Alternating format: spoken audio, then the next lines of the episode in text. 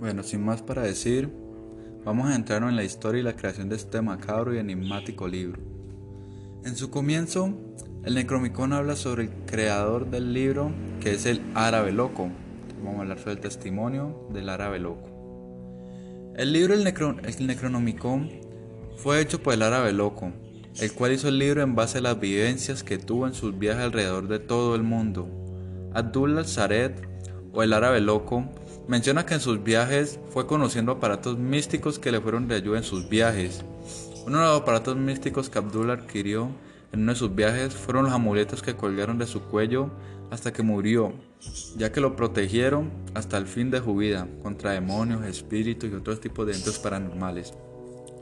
El Necronomicron es descrito como un libro de saberes arcanos y magia ritual, cuya lectura provoca la locura y en casos hasta la muerte. En los cuentos de Lovecraft y sus continuadores aparece un registro de fórmulas olvidadas que permiten contactar con unas entidades sobrenaturales de un inmenso poder, llamadas los antiguos. Una de las citas más famosas del Necronomicon es que no está muerto lo que yace eternamente con eones extraños, incluso la muerte puede morir. Uno de los mitos que más causó revuelo con base en el Necronomicon el de Cthulhu. Cthulhu es una entidad cósmica considerada un primigenio dentro de las entidades cósmicas. Cthulhu es descrito como la convergencia de un pulpo, un dragón y una caricatura de forma humana. Según la metodología, Cthulhu reposa soñando bajo un sello en la ciudad sumergida de Riley, en algún lugar del Océano Pacífico, y espera escapar algún día, y ese día será el día en que las estrellas están de nuevo en posición con la ayuda de culto y setas para, para volver a extender su poder sobre la tierra.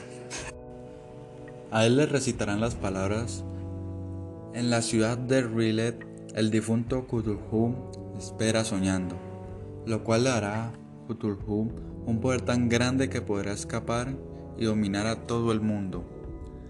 El Necronomicon consta con una gran cantidad de oraciones, hechizos, invocaciones y mucho más para tener contactos poderosos con todo tipo de entidades sobrenaturales, mucho más poderosas de lo conocidos por los humanos.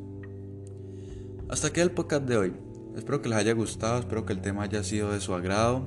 Hasta la próxima y recuerden que el libro e información sobre otros temas parecidos los podrán encontrar en el canal de YouTube de Draw Rosank y en la página de www.descargarlibros.blogspot.com. Adiós.